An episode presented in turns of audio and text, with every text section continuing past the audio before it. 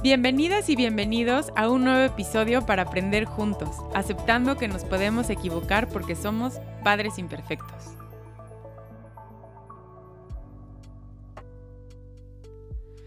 Hola, ¿cómo están? Bienvenidos al episodio número 2 de Padres Imperfectos. Y hoy tengo una súper invitada que nos había costado trabajo coincidir, pero lo logramos. Y para mí la verdad es que me da muchísima emoción tener aquí a Aitana Farré. La voy a presentar, es psicóloga y psicoterapeuta infantil y de adolescentes. Muchas gracias por estar aquí, Aitana. Me encanta tenerte. Ay, mil gracias, Patti, por invitarme y, bueno, feliz de estar aquí. Como dices, qué bueno que ya se nos hizo para, para poder hablar de este tema. El tema que, nos trae Aitana hoy, que sé que nos puede hablar de, muchas cosas, pero estábamos platicando de qué podíamos hablar y vamos a hablar de las heridas de la infancia. Muchas veces como, como papás estamos trabajando mucho en nuestros hijos y creo que se nos olvida la importancia de trabajar en nosotros y sanar muchísimas cosas para, para no pasárselo a nuestros hijos. Entonces como que creo que nos enfocamos mucho en ellos y creo que es a veces, no, bueno, no creo, creo que es mucho más importante trabajar en nosotros para, para también poder este, crear relaciones más sanas. Sí, totalmente. O sea, todos tenemos obviamente una historia, ¿no? Nuestros papás nos educaron pues con las herramientas que tenían en el momento, ¿no? Y la realidad es que, como dices, a veces nos enfocamos solo en la conducta o cómo pongo un límite o cómo le ayuda a regular una emoción, pero a veces yo como adulta ni siquiera me puedo regular a mí misma o de pronto eh, hay ciertos detonadores que yo no identifico muy bien que hacen que yo eh, me salga de mi centro, ¿no? Entonces dices, bueno, ¿por qué actué así? ¿Por qué le grité? ¿Por qué esta conducta que tuvo me resonó tanto? Y eso tiene que ver justo con ciertas heridas de la infancia que no tenemos tan conscientes porque nuestra memoria eh, y nuestros mecanismos de defensa pues lo guardan, ¿no? Sí, ya para que puedas seguir viviendo, digamos. Y ya después que haces un análisis como que dices, claro, sí, con algo me conecta, ¿no? ¿Te late sí, totalmente. Si empezamos y nos vas platicando qué son las heridas de la infancia. Sí, claro que sí. Pues mira, las heridas de la infancia se definen como una lesión emocional, ¿sí? Una lesión emocional que se produce en la infancia y que justo tiene que ver con una experiencia traumática visible, o sea, así concreta, donde hubo maltrato, abuso sexual, eh, la pérdida de alguno de los cuidadores, pues algo muy puntual, ¿no? O algo que simplemente el niño o la niña interpretó en ese momento como eh, algo doloroso y se convirtió en una herida, ¿no? Y que a lo mejor no te das cuenta porque es muy sutil y en tu vida adulta dices, bueno, ¿por qué me cuesta tanto o por qué soy tan complaciente, ¿no? O por qué de pronto eh, no tengo miedo de expresar algo porque, porque quizás percibo que van a rechazarme o cosas de ese tipo, ¿no? Y eso a veces tiene que ver con, con algo más sutil que el niño interpretó, ¿no? Como una herida. Ok, ok. Oye, ¿y cuántas heridas de la infancia y cuáles son? ¿Nos puedes ir explicando para irnos identificando? Sí, bueno, hay varias, varios autores, ¿no? Que, hablan de heridas de la infancia, pero bueno, el modelo que a mí me gusta más habla de cinco heridas de la infancia, ¿no? Em, y estas cinco heridas de la infancia son eh, la herida del abandono o el miedo al abandono, la herida del rechazo, ¿sí? La herida de eh, la injusticia y la herida de la traición. Ok. Ya te dije las cinco, ¿no? No, ¿sí? ¿sí? ¿O fueron cuatro? Ah, de la, y falta la de la humillación. Humillación. se relaciona mucho con la del rechazo. Ok, ok, ok. ¿no? Ok, entonces, bueno, son esas cinco heridas y si quieres podemos ir hablando un poquito cómo se produce cada una de ellas y cómo las podemos ir identificando, perdón, en la vida adulta, ¿no? Porque, porque evidentemente esas heridas hacen que en tu vida adulta no puedas llevar una vida plena, ¿no? Que de pronto digas, ¿por qué no puedo establecer una relación de pareja armónica? ¿Por qué me tomo tan a pecho lo que dicen los otros, ¿no? Eh, en general, ¿por qué no acepto críticas constructivas, ¿no? Aunque sean constructivas por qué de pronto, em, pues como decíamos, soy complaciente, ¿no? Y eso lo ves en tu vida adulta, en las diferentes relaciones y sobre todo en la crianza, ¿no? Sí. Sí, porque, bueno, digo, ahorita que te escucho, qué importante es, o sea, evidentemente te ayuda con tus hijos, pero creo que te ayuda en todas las relaciones, ¿no? En por qué me cuesta trabajo o, o por qué a veces creo que Y eso lo hablamos mucho en crianza respetuosa, ¿no? Porque a veces este, me da miedo decir las cosas o me, o me culpo tanto cuando me equivoco, cuando cometo un error, ¿no? Porque chance de chiquita me equivocaba y me, me iba fatal o era inaceptable un error en mi casa, ¿no? Exacto. Sí, o sea, todas las reacciones que tenemos en la vida adulta pues tienen que ver con cómo nuestros cuidadores atendían eh, esas necesidades, ¿no? En, en, la infancia, cómo respondían cuando yo me equivocaba, cuando yo lloraba, cuando yo les expresaba cómo me sentía en un momento dado, ¿no? Y así es como se van produciendo esas heridas. Ahora, antes si quieres de pasar a explicar cada una de las heridas, eh, quiero decir algo importante, ¿no? Respecto a, a esto de las heridas. Primero, que tengan esperanza, o sea, todas las heridas se pueden sanar. O sea, eso es muy importante, ¿no? O sea, las heridas se pueden sanar. Claro que no es un proceso lineal, claro que a lo mejor tú estás en un proceso terapéutico y crees que ya sanaste alguna y de pronto vuelve a brotar en un momento dado o a salir, ¿no? Pero lo importante es tomar conciencia y decir, ya entiendo mi historia, entiendo de dónde viene y entonces puedo hacer algo diferente en el presente. ¿no? Eso, eh, por un lado. Por el otro, no se trata de culpar a nuestros cuidadores, ¿no? Ni quedarnos atados en el pasado de, es que, ¿por qué mi mamá no hizo esto? ¿Por qué mi papá me dijo esto? ¿Por qué me sentí de esta manera? Es que mi niña herida, es que pobre de mí. Porque si me coloco en el pasado, entonces guardo muchos sentimientos pues de rencor, de enojo, que no me permiten tampoco llevar una vida plena, ¿no? Entonces, culpar a mis cuidadores también es, un, es una conducta o un pensamiento infantil, ¿no? O sea, inmaduro. Entonces, más bien, eh, no se trata de culpar, sino de reconocer tu historia y tomar conciencia, pues para saber que, que tú lo puedes hacer diferente y que ellos lo hicieron como ellos pudieron, ¿no? casi nadie, casi ningún cuidador eh, actúa de una forma para dañarte, ¿no? Digo, hay muy pocos que sí, premeditadamente, ¿no? Pero, pero la realidad es que lo hacen como creen que es mejor. Sí, lamentablemente sí existen esos casos, pero la verdad, eh, afortunadamente es la minoría, ¿no? Pero, y también creo que es importante como responsabilizarte, esta parte como de, ok, ya identifiqué, me puedo quedar días, meses, años o toda mi vida como culpando lo que estás diciendo, pero si ya lo estoy identificando, ya es mi responsabilidad sanarlo en vez de estar solo culpando, ¿no? Exacto, totalmente. Entonces es reconocer mi historia para que yo pues tome responsabilidad, ¿no? De, de, mi presente, de ahora ya sé mi historia, ya sé lo que me pasó, ya sé el efecto que tiene en mi vida, ahora qué puedo hacer con eso, ¿no? Sí, sí, sí, actuar. Exacto, actuar. No desde la culpa, sino desde la responsabilidad, ¿no? Eh, y entonces, bueno, si quieres empezamos a hablar de las heridas. Perfecto, nos vas explicando cada una y así podemos ir como identificando. Súper. Entonces, bueno, la primera es la del miedo al abandono, que puede, eh, bueno, que cada herida, eso es bien importante, va o se muestra como con una máscara en la vida adulta, ¿no? Entonces dicen que la herida del abandono, la máscara es como la máscara de la dependencia. Como yo en la infancia me sentía abandonada, sola, eh, con mucha falta a lo mejor de afecto, yo no quiero volver a experimentar ese sentimiento o esa sensación o esa experiencia en mi vida adulta, entonces yo establezco relaciones muy dependientes, ¿no? Muy dependientes, me dejo en segundo plano eh, y es a veces cuando eh, justo empezamos a, establecer relaciones tóxicas, ¿no? De pareja. donde entonces yo doy todo y no identifico a lo mejor que puede haber abuso o que puede haber ciertas cosas del otro porque yo no me siento capaz de poner un límite porque entonces inmediatamente conecto con me van a abandonar, me van a dejar y si me dejan, ¿qué voy a hacer, no? Sí, sí, sí. Claro, conecto con esa niña herida.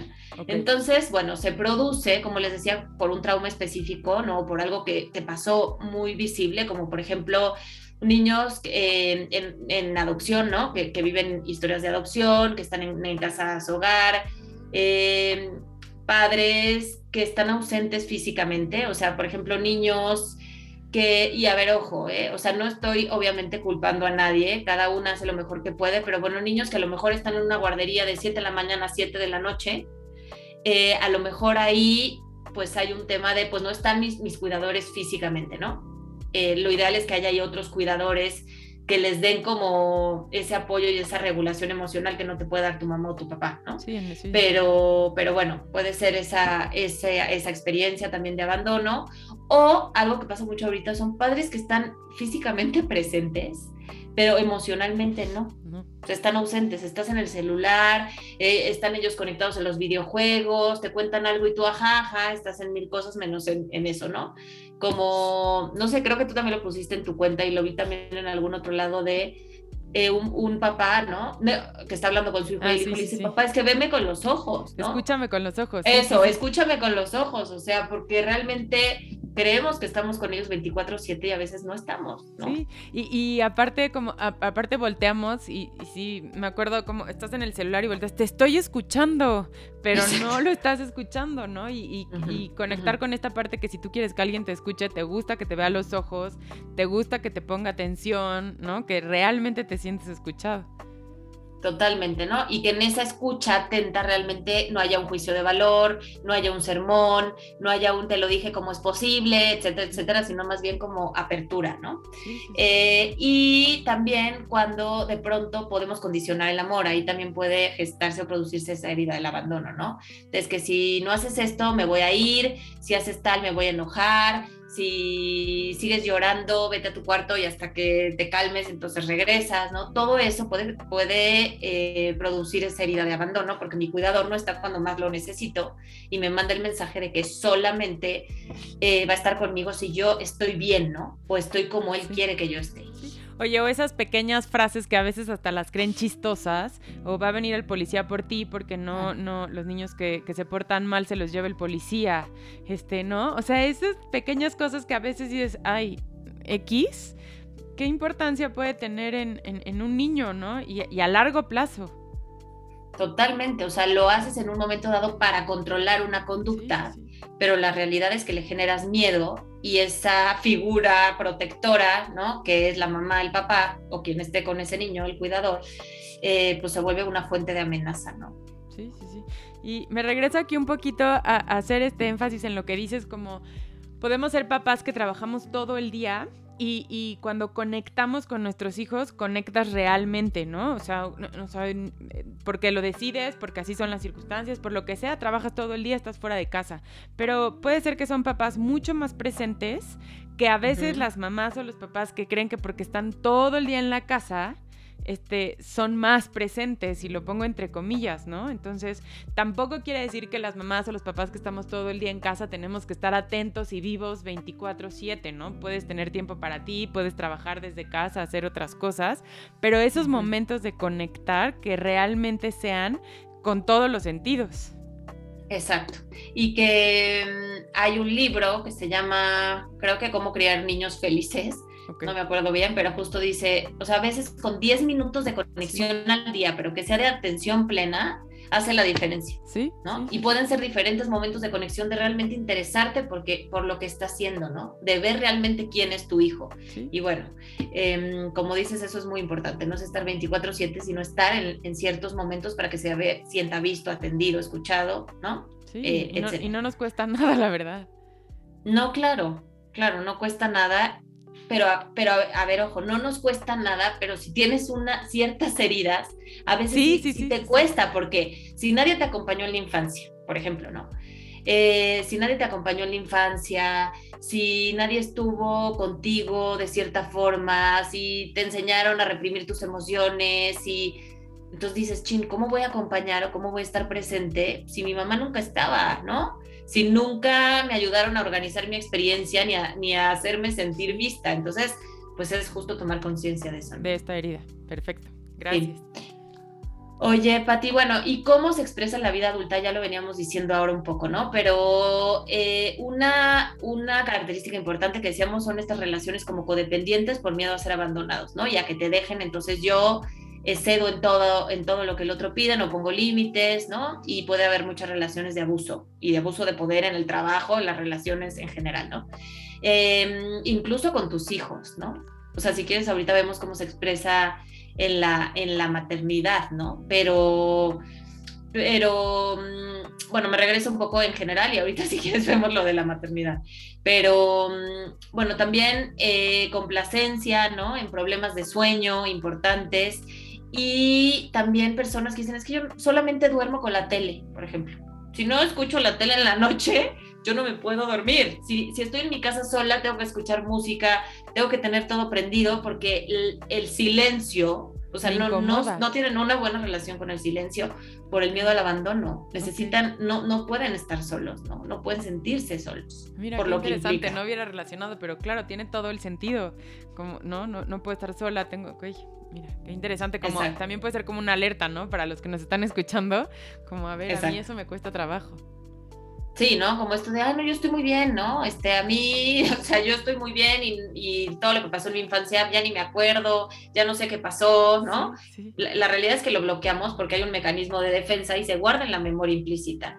Entonces, pues eso se guarda para que en tu vida vayas como viviendo lo mejor que puedas, ¿no? Como que lo bloqueas para no sufrir. Pero la realidad es que vas saliendo con este tipo de cosas, ¿no? Con el temor de estar solo, con necesidad de, de escuchar, de de no poder estar en, soledad. Okay. Y, y justo em, en cómo se expresa en mi maternidad o en mi paternidad, pues justo por miedo a, a que mis hijos se sientan abandonados por mí, ¿no? Eh, yo sobreprotejo. Entonces de pronto puedo ser una mamá que sobreprotege y que entonces quiere dar de más, ¿no? Sí. Porque no quiere que el hijo se sienta solo, pero en realidad ahí estamos pues coartando el desarrollo y mandándole un mensaje de que si yo no estoy, tú solo no vas a poder hacer nada, ¿no? Sí, sí, sí. Y, y sí, son estas conductas, ¿no? Yo le ayudo, yo puedo, eh, aquí estoy, este, ¿qué necesitas, no? Y no los dejamos. Exacto. Y ahí pues es contraproducente. Tú no quieres que se sienta solo, pero le estás entonces eh, solo, o, sea, condicionando y mandando el mensaje de que solo contigo va a estar bien, siempre, ¿no? Sí, sí, sí. Y pues eso, eso no, obviamente a la larga, pues no es saludable. Y les, em, les impides esta independencia, ¿no? Tan importante, que, que, realmente es lo que quieras, ¿no? Que, que, sepan estar sin ti, aunque, ¿no? Que puedan ir a la escuela y se sientan seguros, que puedan realmente resolver este, las cosas. Totalmente. Sí, luego eh, otra cosa que también hacemos es chantajear, ¿no? Chantajear en la, en la crianza, eh, pues también como para que no se, no se alejen de ti, ¿no? Es que me voy a sentir triste si no te, comes mi comida, si te vas, este, te voy a extrañar mucho cuando no estás, o sea, lo que más me gusta es estar contigo y si te vas, entonces me dejas sola, o sea, como ese tipo de cosas Em, generan obviamente, bueno, tienen que ver más bien con esta herida del abandono, ¿no? O sea, como tú te sentiste abandonada, empiezas a chantajear y manipular, pues para que el hijo no te abandone a ti. Sí, sí, sí, no, no voy a estar bien o, le dejamos esta preocupación, ¿no? O no sé, ahorita que te escucho cuando se van a casa de un amiguito, ¿no? Como, ay, no, cuando voy a estar tristísima cuando no estés, ¿no? Y, y esta preocupación que les damos que pues no, no es necesaria. Claro, entonces empiezan a cargar con culpa y con emociones de los papás, ¿no? Cuando no, pues ellos no pueden sobre responsabilizarse de, eso. ¿no? Pero justo, bueno, es lo que podemos eh, empezar a hacer. Em, también ejercer presión para que te digan que te quieren, ¿no? Ya no me quieres, ¿verdad? Es que prefieres a tu papá, es que prefieres hacer tal cosa que a mí, es que ¿por qué no me das un beso? Es que a ver, ven porque mamá se pone no sé qué, si no le das no sé qué. O sea, es como estas mamás insistentes de que les digan que las quieren, ¿no? Sí, sí, sí. Y, bueno, pues también eh, obviamente muchas dudas, ¿no? Generalmente eres una mamá o un papá que, duda mucho de cómo, de cómo educar. ¿Por qué? Porque el abandono te da inseguridad, o sea, porque además un niño que es abandonado no dice, ah, me abandonaron o no estuvieron conmigo por las carencias o dificultades de mis papás, ¿no? Sino más bien seguro no quisieron estar conmigo por algo malo mío, mío por algo malo que hay en mí, ¿no? Entonces empiezas a dudar y dices, chine, si están educando bien o no, este, que si estaré, estaré siendo buena mamá, hacia dónde me dirijo. Entonces las dudas obviamente hacen que tu crianza pues no, no, no tenga un, sentido, ¿no? Una dirección, digamos. Y puede ser también que sea súper inestable, ¿no? Un día educas de una manera, otro día de otra, porque no te sientes segura. Totalmente, y eso confunde, ¿no? Como, como sabemos.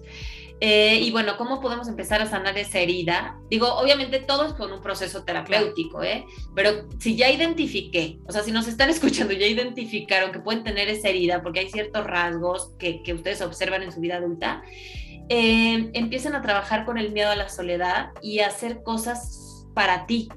Date un regalo todos los días, haz algo que te nutra, eh, empieza, si duermes con la tele, empieza a dormir, mejor lee o medita antes y después intenta hacerlo en silencio y duérmete sola, eh, ve, a caminar, ve a ciertos lugares en soledad sí. y vive esa soledad, no como un estoy sola en la vida y qué barbaridad, sino más bien como aprender a estar. Sí como poco a poco estar, o sea, sentirte cómoda con, en la soledad, ¿no? Que a veces si, si era algo que te incomodaba, como intentar como esos pequeños pasos que pueden ser enormes. Exacto, ¿no? Entonces ese sería un primer paso para, para ir sanando esa herida, ¿no? Ok, perfecto. ¿Quieres que nos vayamos a la segunda? Sí, si quieres, bueno, la segunda es miedo al rechazo, ¿ok? Y eh, esa, esa máscara, acuérdense que, les decía que, que, las heridas de la infancia se pueden observar en la vida adulta como una máscara, ¿no? Es este adulto que la, la, la del abandono es la de la dependencia y la máscara del rechazo es la del huidizo, la que huye, la que, el que no es estable en las, en las relaciones, el que evita, ¿no? Que evita todo justo por miedo al rechazo. Entonces, mejor no me vinculo y y tengo relaciones fuertes porque me van a acabar rechazando, entonces mejor yo rechazo. Me lo evito. Como un tema de me lo evito o yo autorrechazo, ¿no? Y, y, esto tiene que ver justo con, con cómo me sentí en la infancia, si me, obviamente no me sentí aceptado, ¿no? Aceptado o aceptada. Entonces, em, ¿cómo se produce?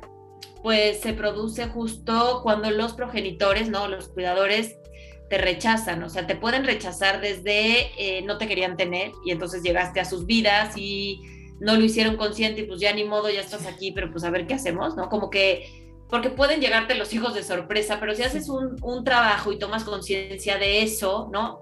Lo trabajas, lo asumes, no tienes por qué producir esa herida a los hijos, ¿no? Sí, sí, sí. Pero el tema es eh, si es un arrepentimiento constante y no querer hablar de eso por el tabú y porque entonces eh, puedes, puedes rechazar desde el embarazo.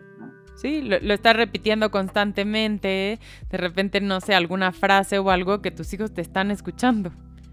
Exacto, ¿no? Totalmente. O, o sí, frases que creemos que no tienen un, impacto, pero, eh, uy, yo antes de ser mamá, casi casi era súper feliz, podía hacer lo que yo quisiera y ahora que ya están aquí, pues ya no puedo hacer nada, sí, ¿no? Sí, sí. Entonces, como, a ver, no nos querías tener o qué pasó, ¿no? Em, entonces, bueno, esas frases que vamos diciendo, ¿no? En la vida, pues esto que les decía, a lo mejor no es un trauma, ¿no? Específico, pero el niño o la niña lo interpreta como pues mi mamá realmente no quería ser mamá, ¿no? No, y aparte creo que sí, ah, o sea, hay personas como que sí traen ese como verso, como que lo repiten muchísimo, ¿no? O sea, de, no, es que yo, y es, es, agotador, a ver, soy mamá y sé que hay días cansados, días malos, lo entiendo, o sea, no, no es que no existan, pero ya cuando es tu, tu, manera de comunicarte todos los días, de ya no los aguanto, ya quiero que se duerman, ya no los soporto, ¿no? Entonces lo vas haciendo como muy normal y pues yo creo que a nadie le cae en gracia que te digan eso, ¿no? O escucharlo. No, claro, no, claro, porque el mensaje es, pues me incomoda, o sea, cuando estás aquí, ¿no? o sea, y es de rechazo, tal cual. Em, también se puede producir cuando eh, los papás son como muy exigentes o hay mucha sobreexigencia. Y entonces es el típico de, pues no te tengo por qué em, agradecer esto porque es tu responsabilidad y te quedó bien pero lo podrías hacer mejor y no estas burlas o bromas que a veces hacemos, ¿no? Que, que también pues, son rechazo como, no sé, si sí se despierta temprano un día que o que generalmente le cuesta trabajo despertarse temprano, le dices, ay, te caíste de la cama, qué milagro, ya sabes. Entonces es como, bueno, ¿por qué mejor no le refuerzas o ves lo que sí hizo? Sí, sí, sí. Sí, Entonces eso también es rechazo, ¿no? Sí, sí, sí, estos papás como que exigimos como de más, ¿no? O era tu obligación, o ¿por qué te voy a festejar el 10? Y al contrario, yo pago la colegiatura y tienes que. Claro, es tu única obligación. Tu única obligación. ¿no? te tengo yo por qué reconocer nada. ¿no? Sí, sí, Y es el pero, el mm, te ves bien, pero peínate así, mejoraste tal, mejor, ¿no? O sea, como que no hay una aceptación total del otro. ¿no? Eh, es también los papás que, o, mamás que usan muchos adjetivos calificativos, ¿no? Eh, ay, qué flojo, ay, siempre haces lo mismo, ¿no? Cuando usamos el siempre o el nunca es que siempre te portas igual, ya no sé qué hacer contigo, nunca me haces caso, etcétera, etcétera. Eso manda un mensaje también de rechazo de no acepto la forma en la que actúas y no solo en la que actúas, sino en la forma en la que eres. ¿no? Sí, sí, sí. Sí, eh, eh, ahorita que te escucho, el siempre, el nunca y el pero, ¿no? bueno, pero pudiste hacerlo mejor, pero te faltó, pero no era el color. Sí, qué importante. Sí, pero esfuérzate más, ¿no? O sea, como que ese pero obviamente es, no es suficiente, ¿no? O sea, el mensaje es no es suficiente. Y em, cómo se expresa en la vida adulta, pues eh, es esto, ¿no? O sea, no poder establecer como relaciones como duraderas o estables por temor al rechazo, ¿no? si me quedo y me enamoro o me, me engancho mucho, pues me van a me van a acabar lastimando, entonces mejor yo me voy. Sí, sí, sí. o no puedes tener un, trabajo estable, ¿no? También porque, híjole, seguro este, no lo voy a hacer tan bien, entonces mejor yo me voy antes de que me corran, ¿no? Eh, sí, exacto, sí, ese tipo de cosas, ¿no? Eh, empiezas a también tener temor de hacer cosas por miedo a equivocarte, ¿no? A lo mejor tienes mil ganas de ir a un lugar, pero, híjole, si voy, ¿qué van a pensar de mí? Como el juicio, la crítica social, ¿no? Sí, sí, me eh, sale o quiero tomar una clase de tal, ¿no? Y híjole, no voy porque qué tal que no, no lo hago tan bien, no bailo tan bien. Entonces dejas de hacer cosas que realmente quieres hacer por miedo a, equivocarte, ¿no? Ok. Por miedo al, juicio, por miedo a la crítica. Em, y también en esto de, pues mejor no me vinculo, ¿no? Y huyo de las relaciones. A veces puedes parecer también como egoísta o como que te vale, ¿no? No eres empático, este, que eres agresivo, como que más bien respondes como, pues de forma evitativa, ¿no? Ok puede ser también como cuando no te involucras tanto en las relaciones en general, o sea, como, ¿no? ¿Para qué? ¿No? ¿Para qué estoy al pendiente de alguien más? No voy a ser que, sea muy mi amigo y luego me rechace, o no me involucro tanto como en los problemas de los demás y me necesitan. sí, porque justo es eso, me involucro y doy de mí, ¿no? Y me abro a la relación y de pronto voy a recibir como ese rechazo que no quiero volver a recibir, ¿no? Ok, ok. Ay, qué interesante está esto. Sí, o sea, podríamos estar ahora y de casi, casi que un episodio de cada herida. No, es que sí, la verdad. Lo estamos diciendo súper rápido, pero, pero sí, es todo un tema. ¿Y cómo se puede expresar en mi crianza? Pues justo eso, temor de ejercer mi maternidad o paternidad. O sea, muchos igual dicen, ching, yo ni quiero ser mamá o papá porque lo voy a hacer fatal, ¿no? O sea, porque porque dudo de mí, porque no, no puedo establecer un vínculo tan fuerte con alguien más, porque qué tal que yo lo rechazo o que me rechaza a mi hijo, ¿no? Entonces mejor no.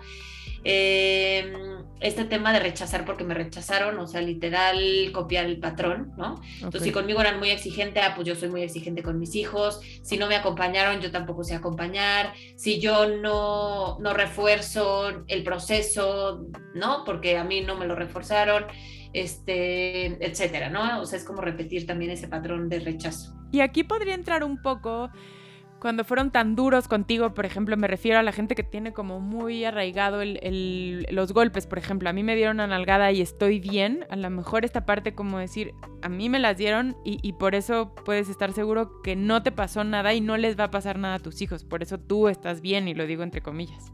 Exacto, y ahí puede ser la del rechazo, pero es que además cada una como que se va mezclando con otra, ¿no? o sea, están separadas, pero a lo mejor ahorita nos oyen y dicen, ching, yo tengo de todas, ¿no? Pero esa también puede ser de humillación, que ahorita la vamos a ver. porque si te pegan y te maltratan en la, en la infancia, pues evidentemente hay humillación. O sea, te están humillando, ¿no? O sea, están atentando contra tu dignidad. Eso también es la humillación y también es la injusticia. Cuando son muy duros contigo, hay una herida de la injusticia también, ¿no? Que ahorita, que ahorita la vamos a ver, pero sí tiene que ver con esto que decías también. Em, ¿qué, otra cosa en la maternidad? Em, pues también esto de evitar contactar con emociones desagradables, ¿no? O sea, como mm, el rechazo también tiene que ver con rechazarte a ti, a ti mismo, ¿no? Como a mí me rechazaron, yo rechazo mis pensamientos, mis ideas, mis sentimientos, las rechazo y las invalido, ¿no? Y es esto de, de pues de, ser como este crítico, pues como que te flagela, ¿no? Como que nunca, nunca te aceptas al 100. Exacto. Bueno, sí, pero me faltó no sé qué, sí, pero podría estar mejor, sí, pero no sé. Ah, ok, ok. Exacto, como la sobreexigencia, ¿no? Ok. También hacia ti. La tuvieron hacia ti y no fue suficiente, pues entonces yo tampoco me siento suficiente, ¿no? Sí, no me siento cómodo tampoco reconociéndome nada. Exacto. Okay, Y, también se puede mezclar con la, con la del abandono en el sentido de, eh, sí puedes ver la del rechazo como pues no, no me vinculo tan fuerte por miedo a rechazarme, pero también a lo mejor me quedo en una relación y hago todo por el otro para que, no me rechacen y no me sienta abandonado, ¿no? Entonces ahí se van mezclando las dos, o sea, puede haber esas dos, dos, caras de la moneda. Ok, perfecto. Entonces llevamos abandono y miedo al rechazo. Exacto. Ay, ¿por dónde empiezo? Que eso es muy importante. Ah. Ahí sería también, si ya lo reconociste, sal de tu zona de confort, porque justo el miedo al rechazo es este miedo a equivocarme, ¿no? No intento cosas nuevas, no me vinculo, me quedo en donde estoy, porque si le muevo tantito y me rechazan, me voy a sentir terrible, ¿no? Entonces, sal de tu zona de confort, haz algo que siempre has querido hacer que a lo mejor no te has atrevido a hacer, ¿no? Toma una clase, eh, haz algo que, no, que no hubieras hecho antes, puedes empezar por ahí. Em, no seas tan exigente contigo, ¿no? Todos los días puedes tener literal un diario de autoestima, así le llamo yo, pero puedes ponerte, este, reconocer lo que sí hiciste en el día, de qué te sentiste orgulloso de ti, ¿no? Y a lo mejor ahí va a aparecer el pensamiento de, pero debiste de haber hecho no sé qué. Y quitarlo. Como que ese pensamiento, déjenlo pasar y quédense con lo que sí hicieron, ¿no? Eh, y, es, y es eso, o sea, empezar por ahí, por trabajar con tu valía. ¿No? Perfecto. Súper. Ahora, ti la de la humillación. ¿sí? Ya llevamos abandono, llevamos rechazo y ahora sigue la de la humillación. Humillación, ok. Exacto. Ahí, em, la máscara con la que vamos por la vida es la máscara del masoquista, ¿no? O sea, me voy a castigar antes que los demás me, me castiguen, ¿no? Y es el que siempre igual se queja, es que estoy muy mal, este, la vida está fatal, eh, siempre te duele algo, siempre necesitas algo, ¿no? Como que un poco como mártir. Sí, sí, sí. O víctima también. O víctima, exacto. Como víctima o como mártir y como que cuesta mucho trabajo ver las cosas positivas, ¿no? Ok. Em, ¿Cómo se produce? Pues es, es esto como de muchas etiquetas y juicios de valor en la infancia, hacerte sentir que no era suficiente, que se relaciona también con el tema de rechazo, ¿no? Si me humillaron, pues también me sentí rechazado. Sí, sí, sí. A fuerzas, ¿no? Em, burlas constantes. Ahí pueden ser burlas también en la escuela. Estas heridas no solo se producen en tu casa, ¿eh? O sea, en un tema de bullying, ¿no? Por ejemplo, en, un espacio donde te decían algo puntual de tu físico, de alguna característica específica tuya, pues a lo mejor se produjo una herida, ¿no? sí, algún maestro con algún comentario, algún compañerito, o sea, algún... Exacto. ok. Pensé, bueno, qué, bueno que aclaras esta parte que, que, no solo somos los papás, ¿no? Checar a lo mejor alguien más te pudo haber hecho algún comentario que, que se te quedó. Exacto, ¿no? Eh, generalmente sí, porque es con quien más estás, ¿no? Y quien tiene más impacto en tu vida, sobre todo los primeros años de vida, pero sí puede ser eh, algo más que pasó en tu entorno, ¿no? Ok, perfecto. En, un momento dado. Entonces, eh, bueno, y esta falta de reconocimiento, burlas como, como estos juicios de valor hacia ti. ¿Y cómo se expresa en la vida adulta? Pues podemos estar a la defensiva ¿no? Que sería como la parte contraria a, la de víctima, o podemos ser como, como víctimas, ¿no? Como quejarnos, este, flagelarnos, eh, pues eso nunca es suficiente, yo estoy mal, soy una pésima mamá, soy una pésima amiga, hija, etcétera, luego mal, ¿no? Sí, sí, todo mal, todo mal, ok. Te pones en ese papel de, de, víctima y o dijiste de qué puede ser también como de... O sea, como lo, lo contrario que sería más como el un tirano, ¿no? O humillas. O sea, en lugar de soy la víctima y pobre de mí, dices, ah, pues yo voy a repetir lo mismo. Y como yo me sentí tan lastimado, pues ahora yo voy a lastimar a todos y no me importa. Ok, ok. O sea, puede ser también cuando estás como en juicio con todo mundo de, viste lo que hizo, viste cómo se equivocó, viste cómo, o sea, ¿no? Como que resaltas mucho cuando alguien se equivoca. Sí, como que estás muy enfocado en eso y no solo eso, sino como que estás a la defensiva, ¿no? Ok. Eh a la defensiva y no permites ninguna crítica de ningún tipo, como en la del rechazo, ninguna crítica, ningún comentario, y más bien tú eres la que sí puede hacer o el que sí puede hacer comentarios de otros, ¿no? Ok, perfecto, ok. Em, y bueno, también puedes tener ahí una, pues como un escudo protector, ¿no? Yo te agredo para que pues tú no me agredas a mí. O sea, yo soy el que agrede primero en lugar de que tú me agredas. Sí, sí, sí, para evitarme que tú me, me puedas agredir o, o sea, humillar, ¿no? Que es, que es la herida. Exacto. Sí, totalmente. Y en la crianza, pues puede ser esto, o sea, repetirlo tal cual, como en las otras de, pues yo voy a también a humillar y a hacer sentir mal a mi hijo, porque esa es la forma en la que yo aprendí para que cambie una conducta, ¿no? Los que quizás llevan una crianza más autoritaria, los que no reconocen tampoco lo positivo, eh, usas muchas etiquetas, ¿no? Y es un estilo emocional que se llama también desaprobador o de descarte, ¿no? O sea, la forma en la que acompañas las emociones de tus hijos o de los demás puede ser como de invalidar, ¿no? De, ay, por favor, qué exagerada, no pasa nada, ¿no? X. O más, X, o sea, hay, el que se enoja pierde, o para qué lloras, o ese tipo de cosas. O desaprobador es, no solo invalido tu emoción, sino te hago sentir mal por sentir esa emoción. ¿no? Te voy a dar una verdadera razón para que, para que llores realmente, ¿no? Ok, ok. Nos, van cuadrando todas las frases que, ¿no? Las que no faltan en la maternidad. Exacto, ¿no? Que escuchamos, que eh, tal vez alguien ha dicho, que no, o sea, que están ahí. Em, y por dónde empiezo, pues eh, trabaja con tu independencia, comprende tus necesidades, ¿no? Eh, no justifiques el daño que pudiste haber tenido en tu infancia, ¿no? Y, o no, no justificar, sino más bien... Normalizar eh, también. Sí, exacto, no normalizar, ¿no? Porque ahí también tiene que ver esto de, ah, pues a mí me pegaron y estoy muy bien y pues yo por eso lo repito con mis hijos, ¿no? O sea, más bien es, no, o sea, alguien que repite maltrato, ¿no? Hacia otro ser humano, sea tu hijo, sea quien sea, pues evidentemente no estás bien, porque alguien que está bien emocionalmente no, no va a maltratar a alguien más, ¿no? Total. Sí, sí, sí. Sí, aquí encaja mucho más entonces. Sí, sí, exacto.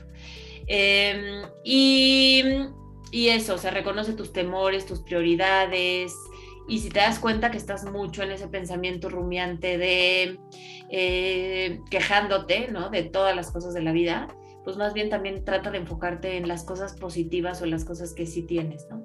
Ok, ok, perfecto. Entonces, abandono, miedo al rechazo, humillación y nos vamos con la cuarta. La cuarta sería traición, ¿no? Que tiene que ver con el miedo a confiar. O sea, como a mí me, me sentí traicionada en la infancia, ¿no? Porque a lo mejor me prometieron algo que no me cumplieron. O sea, puede ser desde ahí, ¿no? El típico de, este, cuando seas más grande te voy a comprar un coche para que no sé qué y nunca llega, ¿no? o este, mañana vamos a ir al parque, te lo prometo, ya no llores y no vas, ¿no? o en familias donde están separados, que eso es súper común, esa herida es muy está muy presente ahí, donde a lo mejor el papá, que es generalmente el papá, ¿no? Cuando la familia es papá, mamá, etcétera, el papá eh, te dice que va a ir tal día y no va, o te deja de hablar, ¿no? Eso también es de traición, porque es me traicionó, o sea, me dijo algo y no lo cumplió. no lo cumplió. ¿No? Ok, ok. Entonces, eh, es bien importante que lo que les prometamos a nuestros hijos lo, lo cumplamos, ¿no? En la medida de lo posible, obvio, si no se puede, pues simplemente hablarlo, oye, te dije esto, no se pudo, vamos a ver cuándo sí lo vamos a poder hacer, ¿no? Eh, pero si eso es una constante, pues dejan de confiar en ti, ¿no? Sí, hasta en pequeños eh, detalles, ¿no? Digo, ahorita lo que pusiste el ejemplo, como, ¿no? Que no vienen por ti o quedaron de pasar por ti a las cuatro y ni siquiera te avisó, este, pero el pequeño detalle como de ahorita te doy no sé qué, cuando acabes te doy, no sé, un dulce, lo que quieras, ¿no? Y estos pequeños detalles que no lo cumples, ay, bueno, ya mañana, sí es importante. Exacto. Sí, totalmente porque se acuerdan de eso, entonces dejan de confiar en ti. Sí, sí, sí. Cuando les dices mentiras de todo, o sea, ¿no? Desde mentiras como, eh, ay, no, ya no hay helado. es una tontería, ¿no? Es lo que se me acaba de ocurrir, pero van al refri y lo abren, ay, claro que sí hay helado. No, pues más bien no le querías dar helado, no es hora de comer helado y ya, ¿no? Y punto, y así lo podías decir y así es la regla. O sea, si hay helado, pero hoy no vas a comer helado, ¿no? Este, y entonces más bien ahí es una mentira, porque eso, me dijiste que no para no tener un problema, ¿no? Pero me mentiste. Y en realidad, pues sí, y tú me dices que yo no diga mentiras, ¿no? Tal cual, sí. Entonces, bueno, esa es la idea de la traición y la máscara con la que se ve la vida adulta es esta máscara como de control. son las personas controladoras, o sea, no confían en nada ni en nadie.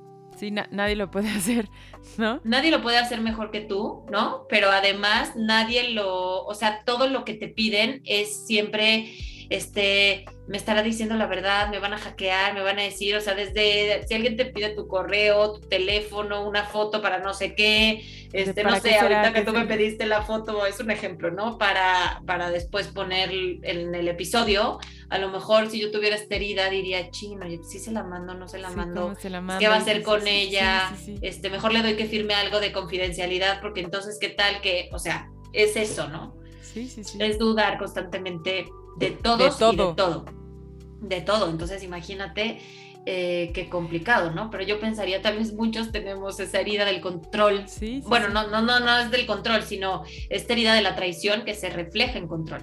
¿No? Oye, puede ser también me cuadra como las mamás, bueno, los papás también que los dejas en la guardería, en la escuela, pero entonces, pero lo voy a dejar, pero imagínate que la maestra, a ver, no estoy diciendo que ah, no tengamos cuidado, pero... Que no, y que no pasen cosas, pero sí. Pero que constantemente todo, todo el tiempo tengas, no, pero ¿cómo? Pero no lo voy a dejar ir porque entonces el amiguito, pero ya me imaginé, y te haces muchas historias.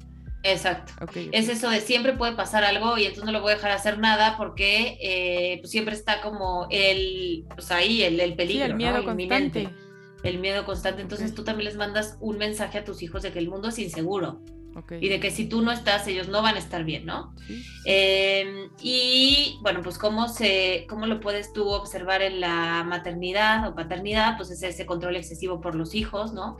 Estos papás helicóptero que están ahí, que organizan todo, que les resuelven todo, que les compran la ropa, que le hablan a la mamá de la amiguita, porque, oye, es que tu hijo le dijo no sé qué a mi hijo y entonces, o sea, no digo que no estés enterado de lo que le pasa a tus hijos, pero no les resuelvas todo, todo el tiempo, porque no siempre vas a estar tú. Sí, sí, sí. Que le hablan a la maestra que si la tarea, que si no sé qué. Exacto, ¿no? Y en el chat y el hijo te dice y no le crees al hijo porque entonces no puso atención. Entonces, pero ¿quién me puede decir tal cosa? Y si dijo eso y a ver cómo fue. O sea, así, ¿no? Eh, las mamás del chat nos van a entender. Exacto, las mamás del chat nos van a entender. Entonces, bueno, es dudar constantemente de si hacen lo que les pides o no. O sea, es esto de, ¿ya te lavaste los dientes? Sí, mamá, ya me los lavé. A ver, a ver, sóplame, a ver si es cierto, a ver a qué hora fuiste, a ver no sé qué. Entonces también los niños dicen, bueno, o sea, ¿qué, pasa? Sí, están aquí persiguiendo, ¿no? Eh, o me dijo un pajarito que no sé qué, porque no sé qué. O sea, es como estar ahí encima. Sí, vigilando todo el tiempo. Vigilando a todos, ¿no? Ok. Eh, es esto de no delego. Estoy muy cansada en mi crianza, pero no delego. Sea, no delego, no los dejo con nadie porque, híjole, ¿qué van a hacer? No van a seguir el horario, les van a dar lo que quieran de comer. Este, y entonces yo me quejo porque no tengo ayuda, pero al mismo tiempo. No suelto. No suelto. Y entonces me canso y te da burnout parental. ¿no? Sí, que a veces no, es que ni siquiera se los dejo a mi mamá porque digo, adoro a mi mamá, pero pues quién sabe si los va a cuidar como yo. Y qué desgastante. Sí, súper desgastante. Y te cansas, o sea, por eso decía que llegas como a burnout, ¿no? que dices, yo hago todo y yo resuelvo todo, pero mi trabajo, pero yo, mis hijos, mi casa, mira, o sea, acabas pues, agotada, ¿no? Entonces, em, pues por dónde empiezo, trabaja con la confianza, empieza a delegar, empieza a soltar, suelta pequeñas cositas y ve qué pasa, ¿no? Sí.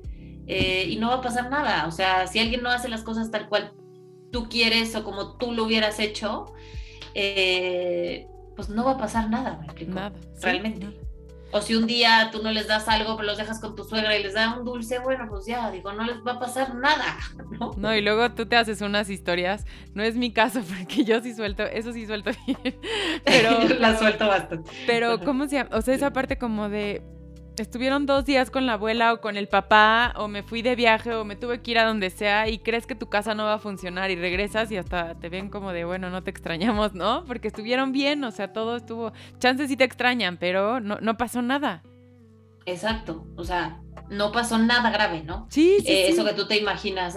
también es el tema de esta herida, es como el pensamiento catastrófico, ¿no?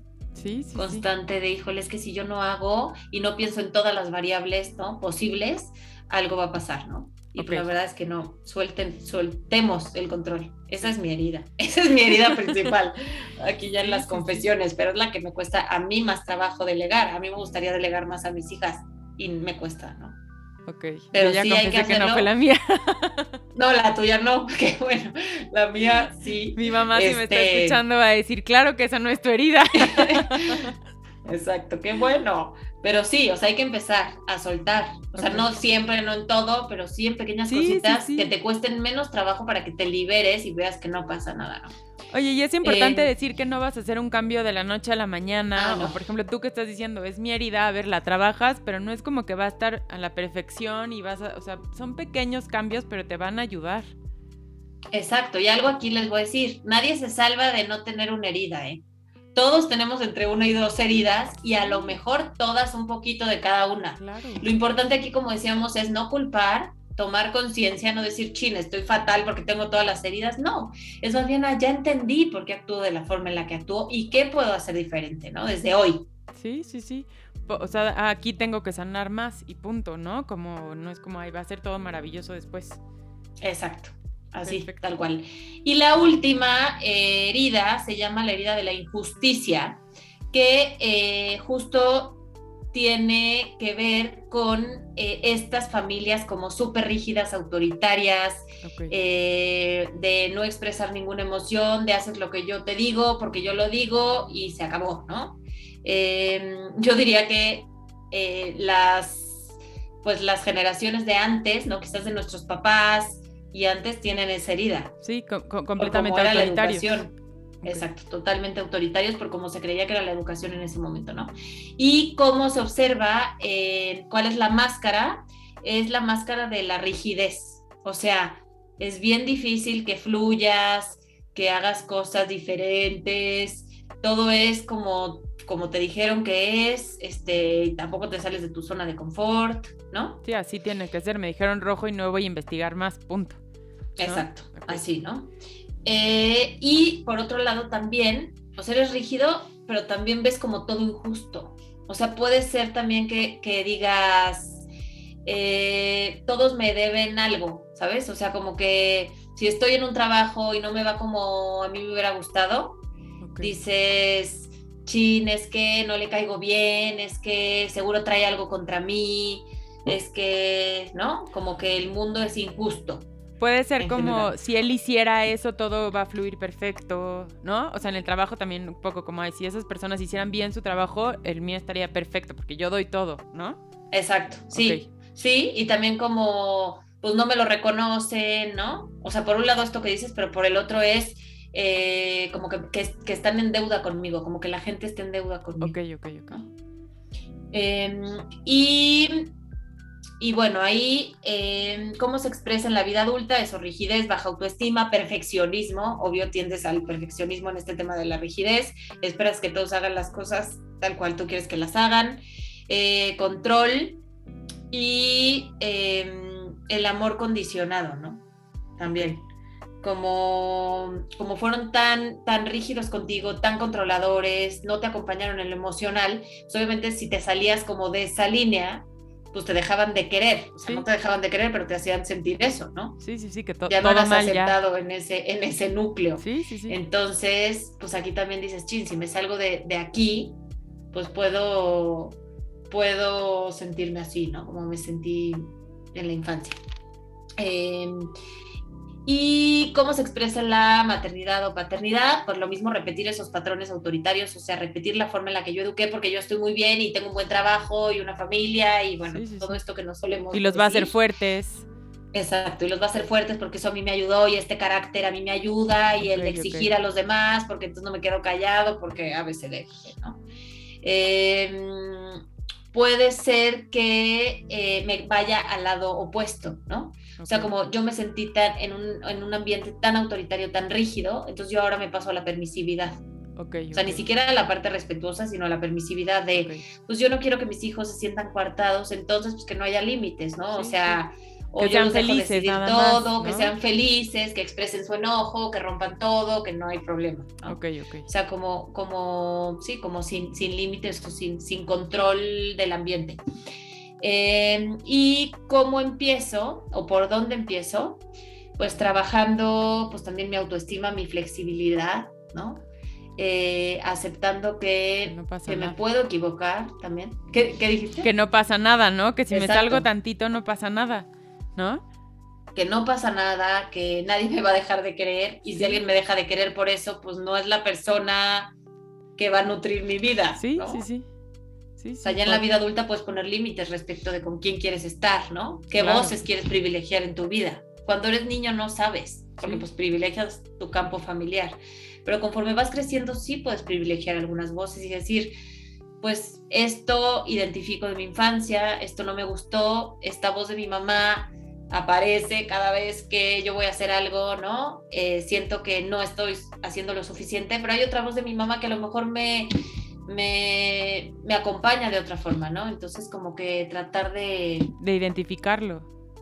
de identificar esas voces que sí te suman, ¿no? Eh, y pues también informarte, ¿no? En, en, la crianza respetuosa, en todos estos talleres que das tú, que doy yo, ¿no? Como en todos estos cursos, libros, tanta información que hay para poder educar de una forma eh, pues desde el respeto, donde no caiga ni en la parte autoritaria ni en la permisividad, ¿no? Sí, que no te vayas a ninguno de los dos extremos. Exacto. Por, por esa herida. Sí. Híjole, y pues esas son las heridas. Me encantó haciendo un resumen, es eh, abandono, miedo al rechazo, humillación, traición e injusticia. Me encanta esta parte que dices, bueno, yo, yo y todos los que estoy segura que te están escuchando, nos dejaste muchísimo trabajo y es importante que, a ver, es como nos estás dando un mini resumen de lo que es, pero sé que también tienes un taller de las heridas de la infancia, ¿no? Sí, tengo un, como una plática em, donde hablo de todos estos temas, ¿no? De las heridas de la infancia, de cómo se producen, de, de la importancia... Eh, que es sentirnos amados en la infancia, ¿no? Sí, sí, sí. Porque muchos dicen, pues sí, no, claro, mis papás me querían muchísimo, yo era lo más importante para ellos, pero desde la parte racional, pero cuando les preguntas, oye, ¿te sentiste amado realmente? Dicen, ching, pues no, tal vez no. Sí, no, no, no, no. no. Entonces, bueno, pues es este, esta plática, conferencia que está grabada, que compran y pueden ver todas las veces que quieran. Eh, y también hay un diplomado que justo yo tomé también de sabia infancia, que así lo pueden buscar, eh, que se llama Sanando mi infancia. Okay. Es muy lindo y hay justo un, todo un módulo de heridas de la infancia. Ok. Pues me encantó y me encantó esta parte también de, a ver, o sea, trabajar, identificar, que no, me encantaría, ¿no? Que en estos 40 minutos como que nos dimos cuenta de muchas cosas, pero no dejarlo pasar. Y si algún 20 te cayó en, en esta plática, como trabajar en eso por tu bien y por el de tus hijos. Qué importante sanar para, para poder educar mejor. Totalmente, para no repetir eso que a mí me hizo tanto daño y no solo no repetir yéndome al extremo opuesto, ¿no? Sino tomar conciencia y decir, bueno, quiero hacerlo de una forma distinta, pero informada, ¿no? Sí, sí, sí, sí, sí, saber el camino y claro, estar conscientes que nos vamos a equivocar, que vamos a cometer errores, que, que no buscamos la perfección para nada, pero este, pues, si sanas algunas cosas creo que lo podemos ir haciendo mejor, o por lo menos lo que decías hace rato, ya lo identificaste y a lo mejor ya tienes un foquito rojo que dices, aquí le tengo que bajar tantito. Exacto. Sí. Me encantó tenerte aquí. Por favor, platícanos dónde te podemos encontrar. Eh, tienes muchísima información, información muy, muy valiosa para que todos te escuchen. Ay, mil gracias, Pati. Pues en mis redes sociales, en todas me encuentran como Artilugio Terapia. Eh, en Instagram, en Facebook, en TikTok. Igual mi correo es eh, contacto arroba artilugioterapia.com. Perfecto, pues muchas gracias. Aprendí muchísimo de esta plática. Tenemos mucho que trabajar y gracias por haber estado en este episodio de Padres Imperfectos. Nos vemos la próxima semana. Gracias por acompañarme en un episodio más de Padres Imperfectos. Nos escuchamos la próxima semana para seguir aprendiendo juntos.